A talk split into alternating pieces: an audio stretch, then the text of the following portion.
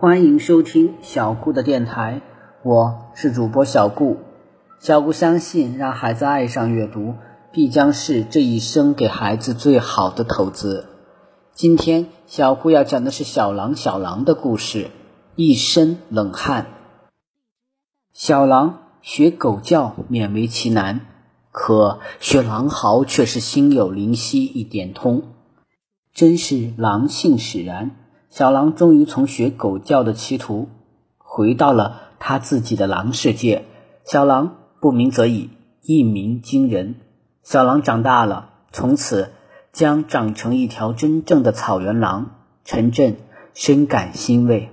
然而，随着小狼的嚎声一声比一声熟练、高亢嘹亮，陈震的心像被小狼爪抓了一下。立即揪紧了，偷来的锣敲不得，可是偷来和偷养的小狼，却自己大张旗鼓的敲打起来了。唯恐草原上的人、狗、狼不知道它的存在，陈震暗暗叫苦：“我的小祖宗，难道你不知道有多少人和狗想打死你？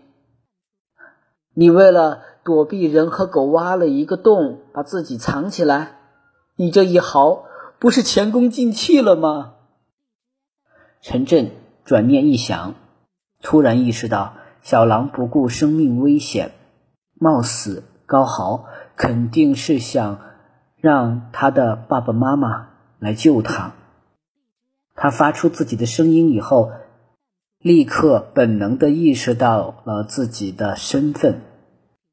它不是一条汪汪叫的狗，而是野外游荡长嚎的那些黑影中的其中一员。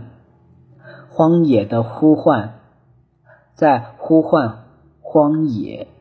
小狼天性属于荒野。陈震出了一身冷汗，感到了来自人群和狼群两方面的巨大压力。小狼突然运足了全身的力气，发出了音量最大的一声狼嚎。对于小狼的长嚎，城镇以及草原上的人群、狗群和远处的狼群起初都没有反应过来。小狼给了大家一个措手不及，仓促中，仍是狼群的反应最快。当小狼发出第三声、第四声娇嫩悠长的嚎声时，三面大山的狼群刹那间静寂无声。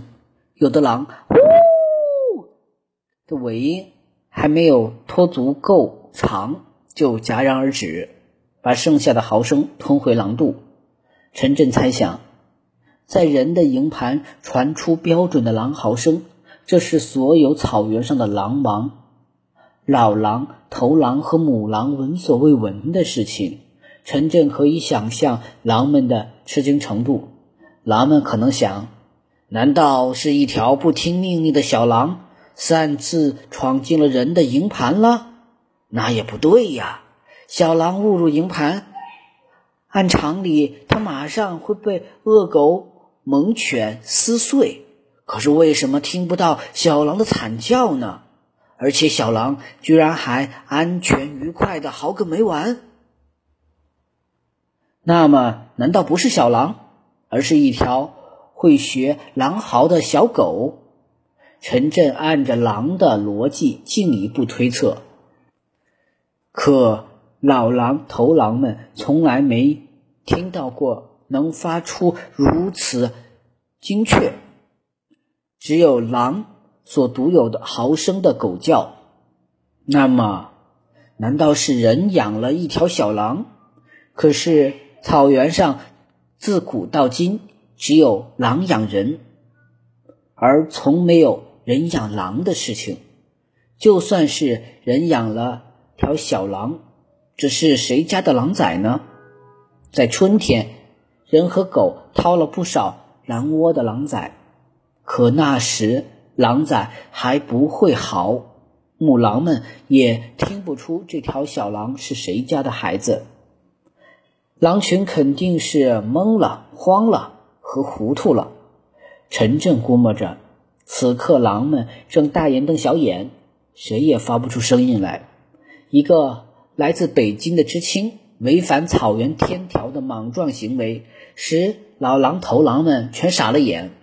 但是，狼群迟早会听出这是一条真的狼。那些春天丧子的母狼，也肯定会烈火般的燃起寻子夺子的一线希望。小狼突如其来的自我暴露，使陈震最担心的事情，终于突现眼前。草原上第二批对小狼的嚎声做出反应的是大队的狗群。刚刚开始休息的狗群听到营盘内部传出狼嚎声，吃惊不小。狗们判断准是狼群趁着人狗疲乏突袭了一家的羊群，于是全队的狗群突然集体狂吠起来。他们好像有愧于自己的职责，全都以这一夜最凶猛、疯狂的劲头吼叫，把接近凌晨的草原吼得个天翻地覆。狗群准备拼死一战。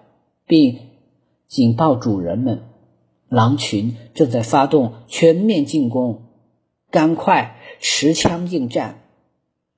好了，这个故事就到这里结束了。想听下面的故事吗？别着急，请继续收听我的电台吧。